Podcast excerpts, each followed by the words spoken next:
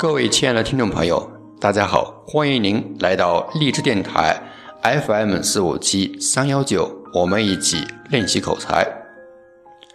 这一期节目主要和大家分享的是通过互联网利用励志工具来练习自己口才需要注意的三个细节。从去年的十二月到今年的十二月，整整一年的时间。在这一年的时间里，我从不间断地利用励志电台来锻炼自己的口腔肌肉、思维能力，来提升自己的表达水平。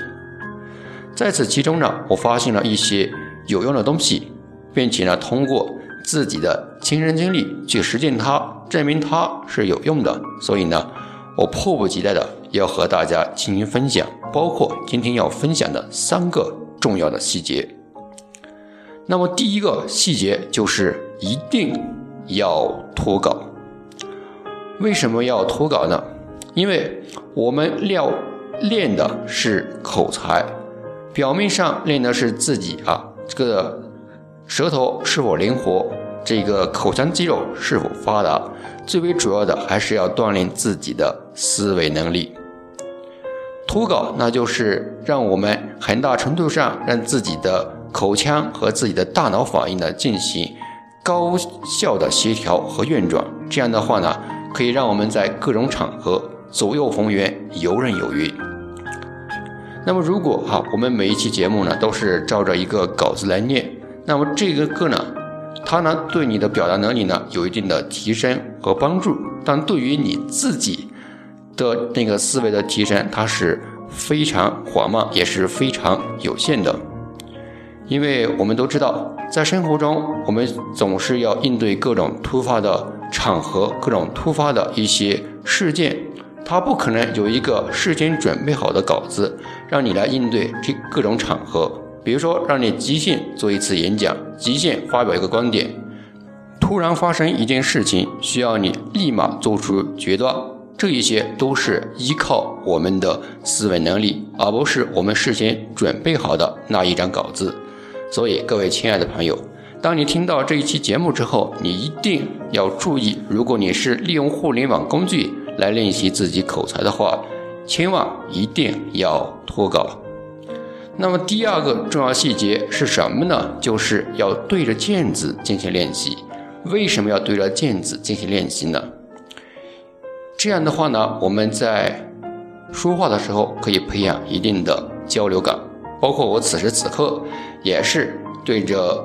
镜子，然后看着自己那张并不怎么俊美的脸，然后呢开始进行练习，看着自己的眼神、自己的表情，有时候还有自己的一些手势。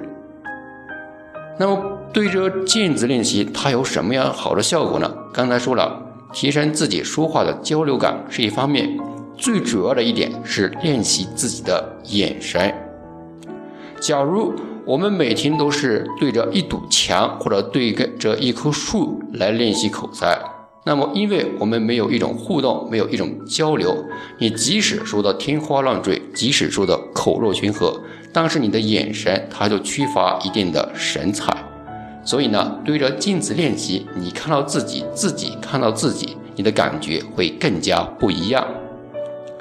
好，这是第二个重要的细节。那么第三个也是最后一个，那就是非常非常重要的细节，就是要到实际生活中去实践和演练。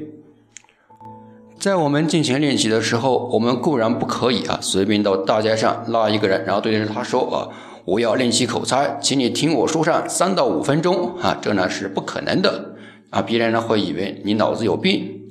那。我们也不能因为这样的一点呢，而就拒绝到生活中去进行实战和演练。我们练习是一回事，而真正的进行实战和演练又是另一回事，两者的感受和自对自己的成长和帮助是不一样的。所以。所以呢，我们在生活中一旦有机会来发表自己的观点，我们就会抓住机会说两句；